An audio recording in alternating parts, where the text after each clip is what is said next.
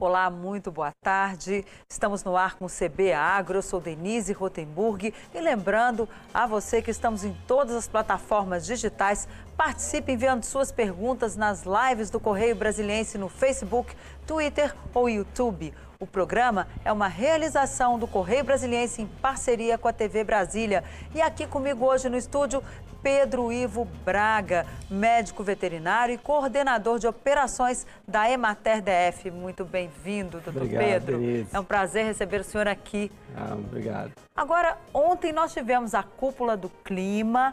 Fala-se muito que o Brasil vai preservar e muita gente confunde a preservação do meio ambiente com desma é, desmatamento, com produção, né? Que diz que a, a preservação do meio ambiente não é compatível com a produção agrícola. Eu queria que o senhor contasse um pouquinho para a gente como é que está essa questão da agricultura sustentável, para tirar de vez essa história de que produção rima com desmatamento, porque na verdade não são coisas completamente diferentes, Justamente. né? E uma não atrapalha a outra.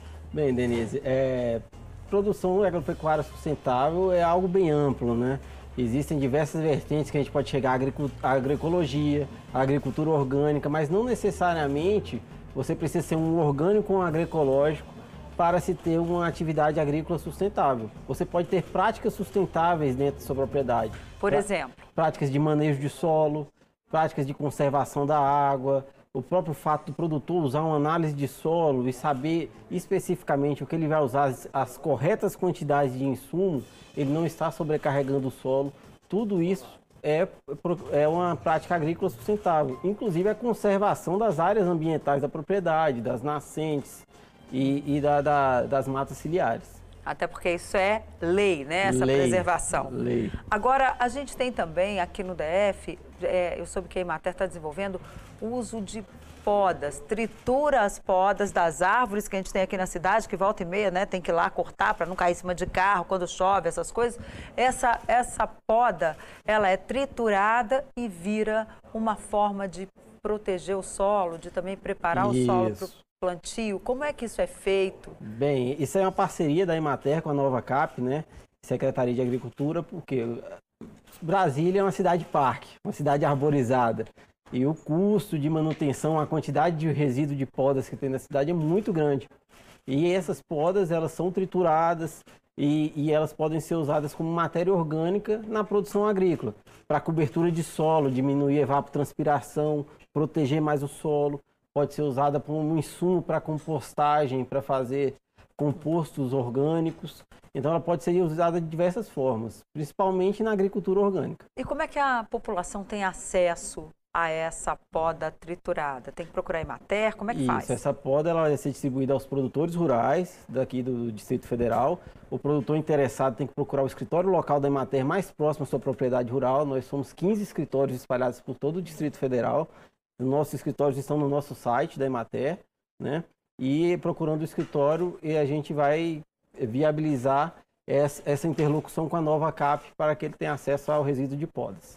Agora, ele é, é todo ano? Qual é o período que o produtor pode ter acesso a essa poda? Qual é o período do ano que é mais fácil obter? Não, durante todo o ano há o resíduo de podas na Nova Cap. Pode ser que algum, alguma época do ano possa ter mais resíduo ou não, dependendo da intensificação das podas na cidade, mas é ao longo de todo o ano. Porque a gente vê que tem muita poda ali no período de chuvas, né? Quando começa o período de chuvas, já vai lá para É, podar na as verdade, é, na, árvores. na verdade, é no período da seca, né, que eles fazem. Por quê? Para evitar que a planta, ela, ela também tem doenças, tem proliferação de fungos e tudo. O ideal é que essa poda seja feita no período da seca, para que essa umidade não passe, não, não ajude a proliferar doenças nessas árvores. O outro assunto que eu queria muito abordar com o senhor são os canais de irrigação. Isso. Porque a água é um bem finito, né? Uhum. Nós não temos aí uma já tivemos aí uma escassez grande aqui no Distrito Federal numa época tivemos até que fazer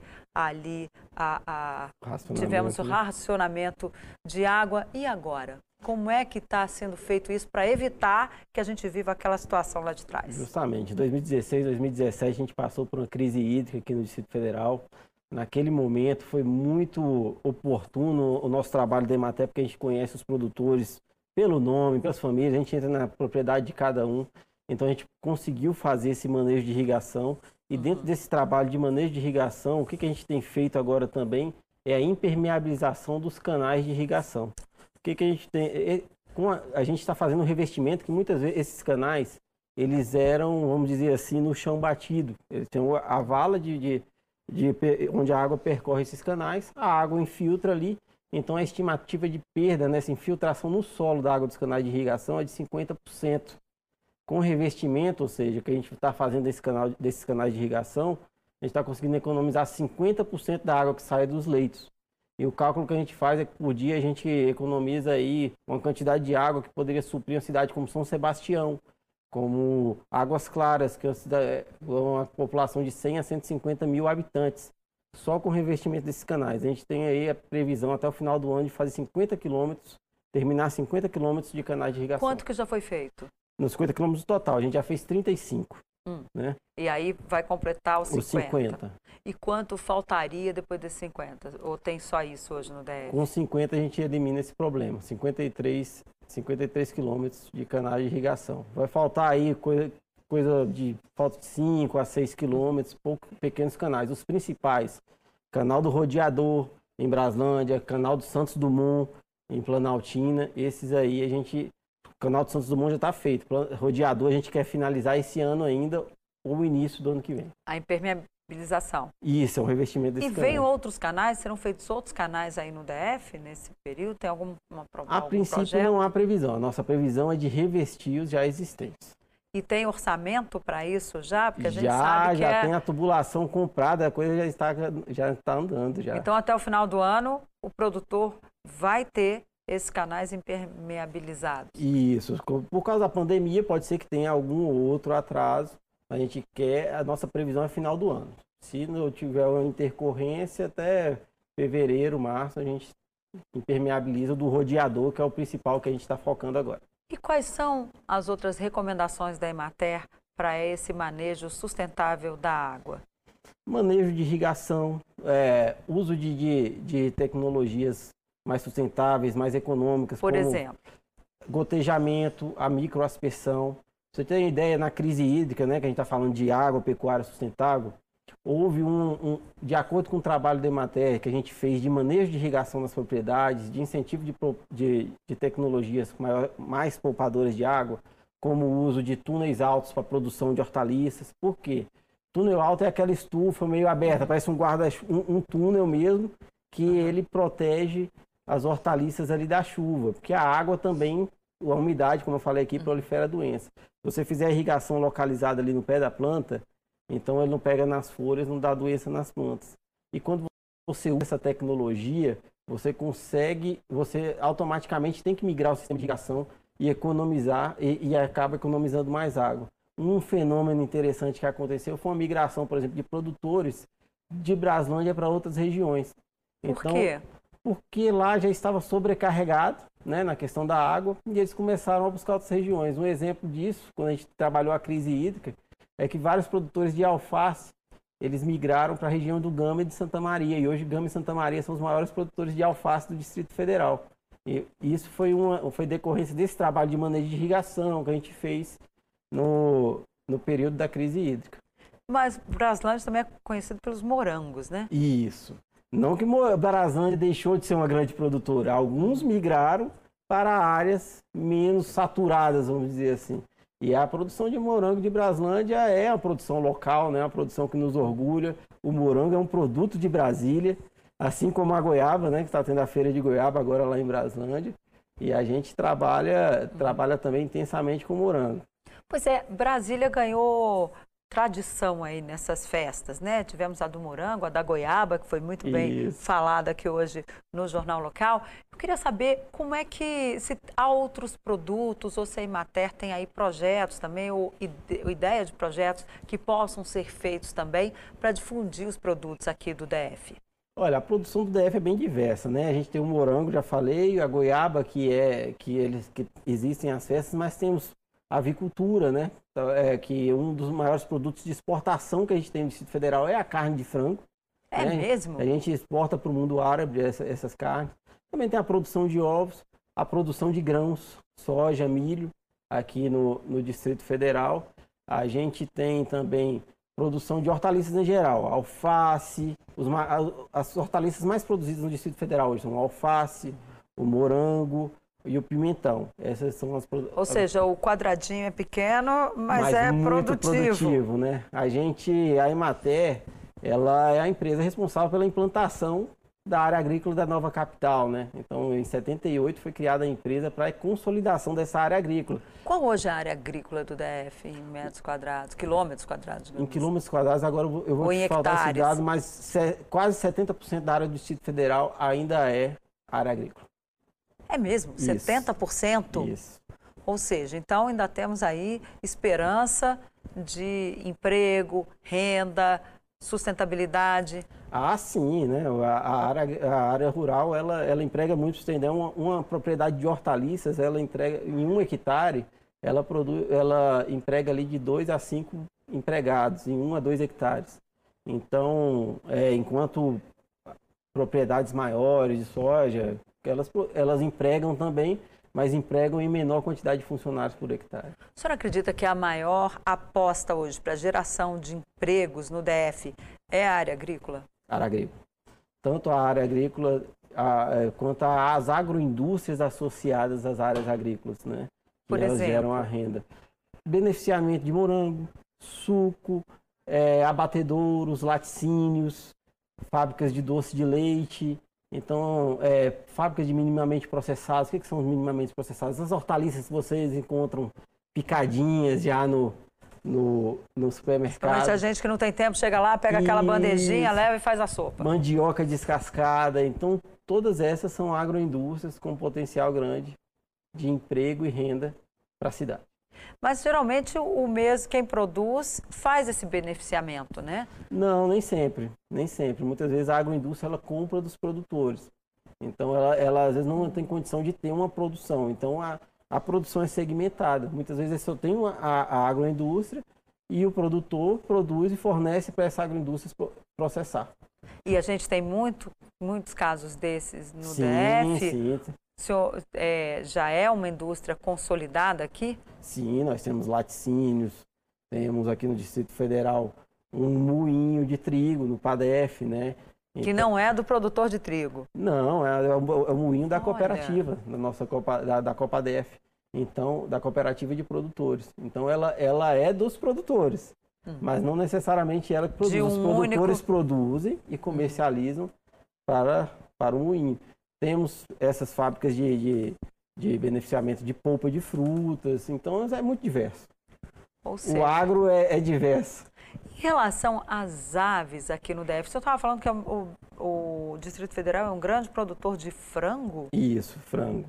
E, e, onde é que é essa produção de frango? Nas áreas rurais. Não, mas assim, você tem, tem uma região específica? É muito espalhado. Então, assim, mas tem a região de Braslândia tem bastante, região do Gama tem, tem, tem bastante ali na Ponte Alta, Sobradinho também tem, tem bastante. As áreas mais é, distantes do Paranoá e, e Planaltina, que são o núcleo, núcleo rural Jardim, e as áreas de Planaltina também tem muita produção de frango. Então a gente tem incubatórios hoje que, aqui no Distrito Federal que produzem os pintinhos, né? Para que esses produtores, esses produtores eles compram o pintinho e fazem o, vamos dizer assim, a engorda desses pintinhos dentro dos galpões. Então a gente tem também incubatórios aqui no Distrito Federal. Agora essa produção, ela é, fica aqui? O senhor falou que é uma, uma parte só que é exportada ou vai tudo para exportação? Fica, não, nós temos abatedouro, uma parte fica aqui e outra parte se exporta. Essa produção, que é uma agroindústria também de produção de pintinhos, para você ter ideia, isso aí não, isso aí é uma, é uma produção que distribui para o Brasil inteiro. Mas então a carne já sai daqui congelada para ir para outros países ou esse beneficiamento é feito em outros estados? Não, o beneficiamento é feito aqui. Tudo feito aqui? Abatedouro aqui no Distrito Federal. E já sai prontinho? Sai. E qual é Pronto, esse... embalado aqui para o Distrito Federal. E quanto que isso traz de renda para o DF? A Emater só tem esses cálculos? No, olha, o nosso, nosso último VBP, se não me engano, estava em 3 trilhões, mas eu tenho que confirmar para vocês. A gente está tá consolidando os relatórios do ano passado tá? Porque a gente teve, por exemplo, esses dados eu já tenho, de, de hortaliças, a gente teve um incremento de mais de 20%.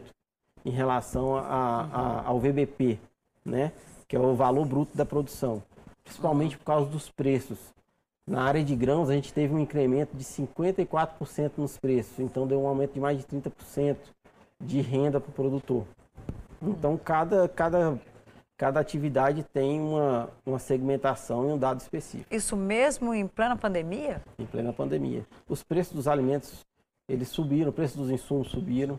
Então, para o produtor de grão, produtor de, é, principalmente, está sendo um ano muito bom. Ou seja, nem todo mundo sofreu, então, Não, aí... o, agro, o agro é forte, né? Inclusive, nossa balança comercial no, no, no Brasil hoje, ela, ela tem uma participação forte do agro, né? É, o agro que segurou, Isso. né, um, para o tombo do PIB não ser tão grande. Justamente. Graças a Deus tivemos o agro aí, que Isso. deu a segurada para que Ah. a situação econômica não ficasse tão ruim. Mas mesmo assim, o número de desempregados no país ainda está muito alto. Por que, que essa indústria não consegue absorver parte dessa mão de obra, já que ela está aí com tanta esperança e tantas vagas abrindo? O que, que falta? Olha, hoje a gente considera que o agro ele emprega bem, sabe, Denise? Então, assim, o, a, a- só que não consegue absorver toda a mão de obra nacional, né? Até porque o, o, o, o cenário é diverso. O, a questão do. Existem as, as, a- as necessidades urbanas, rurais, mas a, a- o agro ele consegue suprir na sua necessidade e o que a gente precisa hoje no agro é mão de obra especializada Pois para é. o agro. Precisa de treinamento dessas pessoas, já que tem tanta gente desempregada, não era hora de pegar essas pessoas e dizer, vem cá, vamos treinar aqui para você arrumar um emprego? E Isso, a gente e, e esse é o trabalho que a gente faz na Emater, né? A gente, hoje a gente faz o os cursos de boas práticas de fabricação, a gente está lançando o curso de produção de queijos. Aí tá, é, que essas boas práticas de fabricação é um curso de voltado justamente para a agroindústria. Ok, nós vamos para um rápido intervalo. O CB Agro volta rapidinho. Ainda tem muita coisa para a gente tratar aqui hoje. Vamos aproveitar essa questão do emprego, ver como é que são as agroflorestas aqui no DF. Você está achando que não tem? Mas tem sim. Voltamos já.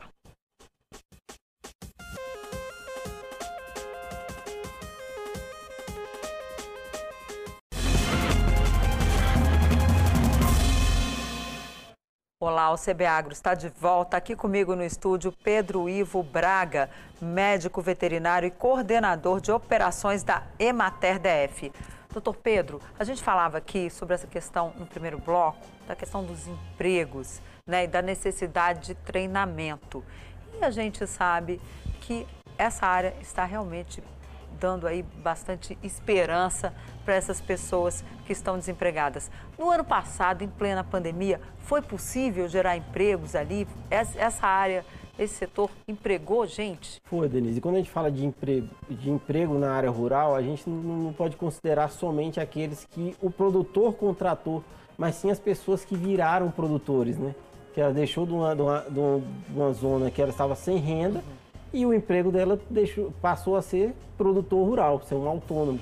Então, a gente vê esse fenômeno em Brasília, principalmente com a juventude rural. Muitas pessoas se formando em agronomia e indo para as áreas rurais, arrendando uma área aqui e outra ali para produção, principalmente de hortaliças, para fornecer aqui a 3 milhões de habitantes que nós temos aqui no Distrito, aqui no Distrito Federal. E também de uma renda né, privilegiada, porque tem muita gente que ganha bem, serviço público, né, que continua aí pagando salário integral. E esse é um, é- e esse é um dos papéis que a gente está tentando agora, em virtude dessa alta renda, da alta população do Distrito Federal, a demanda por frutas no Distrito Federal tem sido grande. E existe hoje o Programa Nacional de Alimentação Escolar, o Programa de Aquisição de Alimentos, que também que, que, que o governo compra esses produtos dos produtores, dos agricultores familiares e doam para entidades socioassistenciais ou fornecem para a merenda escolar. Então, as a, a Secretaria de Educação tem uma demanda grande por frutas, as entidades socioassistenciais também têm. Então, esses programas têm uma demanda alta e a gente tem estimulado os produtores na área de fruticultura para é, fornecer esse tipo de produto para a população. Um alimento de qualidade, afinal, fruta, quem não gosta, né? É verdade. A gente falou desses produtores, dessas pessoas né, que saíram lá do seu serviço ou, ou não estava feliz no que estava fazendo, não estava conseguindo uma renda e terminou indo para a área rural. Como é que essas pessoas podem ter acesso às, às tecnologias da Emater, podem ter aí a ajuda da Emater para desenvolver melhor o seu negócio, para ter ali uma conseguir melhorar a sua renda? Nós temos 15 escritórios locais é, espalhados por toda a área rural do DF. É, e dentre as empresas de extensão do rural, do, de empresas de extensão rural e assistência técnica do país, nós somos a, mai, a com maior, vamos dizer assim, capilaridade dentro do território da unidade da federação. Então, no nosso site www.emater.df.gov.br tem um contato, o telefone de todos esses escritórios, que cada escritório atua com uma área de atuação. Então, nós temos o escritório de Braslândia, o escritório do Núcleo Rural Alexandre Guzmão, o escritório de Ceilândia, o escritório do Gama, o escritório de Sobradinho, Planaltina, do PADEF, Jardim e por aí vai. Então, é, o produtor acessando o site da Emater vai e onde for mais próximo da sua propriedade rural, procure o escritório que lá nós vamos ter os técnicos prontos para atendê-lo. E em todas as áreas da produção, ou seja, tanto faz ser hortaliça, como aves, bovinos, em toda a, no, em cada escritório tem todas as nós especialidades, tem... digamos Isso. assim. Nós temos, vamos dizer assim, por escritório, uma conformação básica. A gente precisa de profissionais da área agrícola, profissionais da, animal, da área animal e profissionais da área social. Então, ali a gente tem agrônomos, técnicos agrícolas, médicos veterinários, zootecnistas, e, é, economistas domésticos, técnicos de agroindústria. Então, nós temos esses profissionais nos escritórios da Emater. E precisa pagar alguma coisa? Tem Não, cursos? o serviço é gratuito. É, né? é só uma assistência mesmo? Ou existe um curso que cada produtor possa fazer? A gente tem cursos, tem assistência pontual à propriedade, em, em que o produtor nos procura, a gente vai até a propriedade fazer essa consultoria mesmo de assistência técnica e extensão rural. E tudo gratuito? Produtor. Tudo gratuito, tá? Algumas atividades são pagas, mas são projetos específicos de licenciamento. Por exemplo? Um licenciamento ambiental para um produtor que não é agricultor familiar, né? Que existe a lei que classifica uhum. o produtor como agricultor familiar. E para os agricultores familiares, todos os serviços da Emater são gratuitos. Então, são muito pontuais os serviços que são cobrados. São projetos de licenciamento ambiental, é, às vezes um projeto de, de crédito rural, mas uhum é, 90% dos nossos serviços são gratuitos, principalmente a assistência, a consultoria à propriedade. Agora, isso tem o ano todo ou tem um período do ano que, olha, o aqui inteiro, a gente só vai nós... atender bovino, esse mês é só... Não, pode nos procurar nos nossos escritórios, nós estamos à disposição. Agora, a gente estava falando de aves no primeiro bloco, mas tem também a questão da produção de bovinos no DF. O senhor estava tá me dizendo no intervalo que tem bovinos aqui? Temos bovinos. Na produção animal nós temos bovinos, temos suinocultura, temos produção de equinos que geram muito dinheiro aqui no Distrito Federal.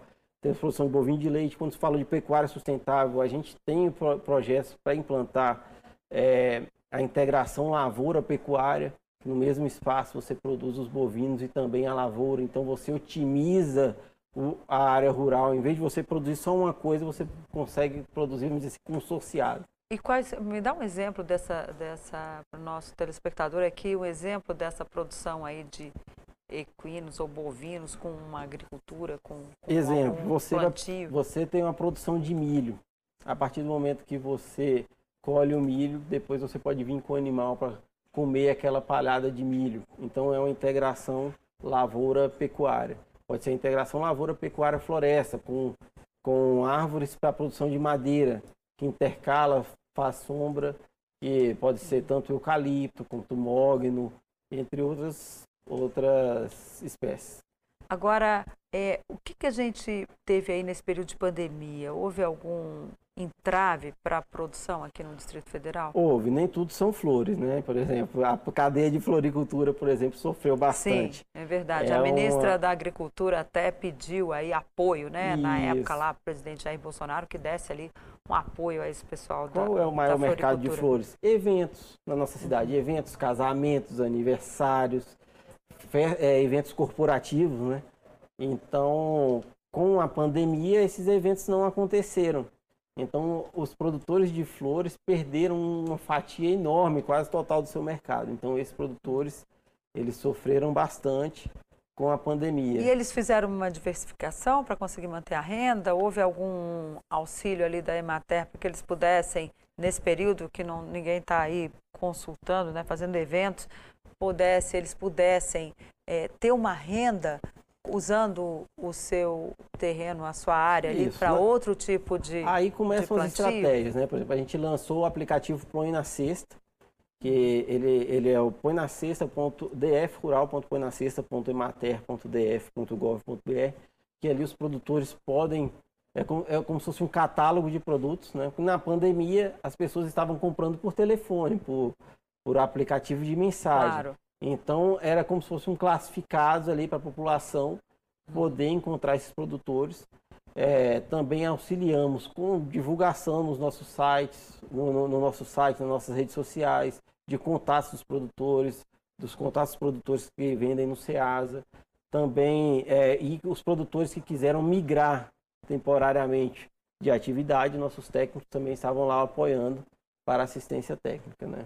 E muitos migraram, esse pessoal de flores, por exemplo, floricultura? Começou o início de migração, mas a partir do, com o tempo eles começaram a se recuperar. Ainda está um mercado um pouco difícil, mas já, já teve uma recuperação já muita recuperação já? Não, muita ainda não. Essa cadeia realmente ela está. Pois é, né? Porque a pandemia ainda está aí, né? As pessoas está. ficam aí saindo, às vezes fazendo festa. Tivemos aí, inclusive, aglomerações no feriado do aniversário de Brasília. O que é preciso tomar cuidado. Uma coisa é a pessoa sair é. para dar ali um, uma caminhada no parque, outra coisa é ir para um boteco, né? Cheio, gente em Isso. pé, como tivemos aí no final de semana ali no Sudoeste.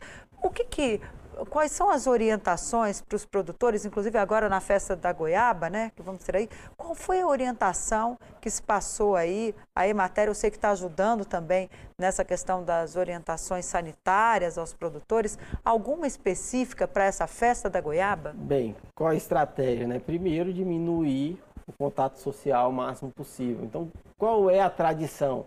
A gente ir lá, fazer um, as nossas atividades técnicas, capacitações presenciais. Então a gente está fazendo tudo da forma digital, né? Pelo canal da TV Goiaba no, no YouTube. E, o, e, o, e a Feira da Goiaba está funcionando no formato drive-thru. Então as pessoas passam pelo carro, encontram o produtor, compram pela janela do carro e vão embora. Bom, então dá aí o serviço para a gente, para o nosso telespectador. Nosso programa está quase terminando. Queria que o senhor dissesse aqui como é que a pessoa pode fazer para ir nessa festa da goiaba e, ao mesmo tempo, se proteger. Tem a história do carro, que dia, que horas? É, a festa da goiaba vai até esse final de semana, né, até domingo. Então, os produtores, as pessoas, a população pode se dirigir até lá. Ela, ela acontece no mesmo local onde acontece a festa do morango na, na sede da Arcage. Então a estrutura está toda montada lá em Braslândia esperando os produtores. Ok, então olha, aproveita aí, final de semana, quiser dar um passeio com a família, né? Você que está em casa aí já há tanto tempo, quiser respirar um pouquinho, pega o carro, vai até lá a festa da goiaba, compra ali dentro do carro mesmo, só de dar uma volta e ver um sol já sextou, né? Então, ó, o CB Agro fica por aqui. Muito obrigada pela companhia, obrigada pela sua presença, doutor Obrigado, Pedro. E para você que esteve aqui com a gente, um bom fim de semana. Até a próxima. Tchau, ó, e não se esqueça, cuide-se, use máscara, lave bem as mãos e muito cuidado, porque essa pandemia ainda está por aí e não é brincadeira. Bom fim de semana, aproveite o seu fim de semana com bastante segurança.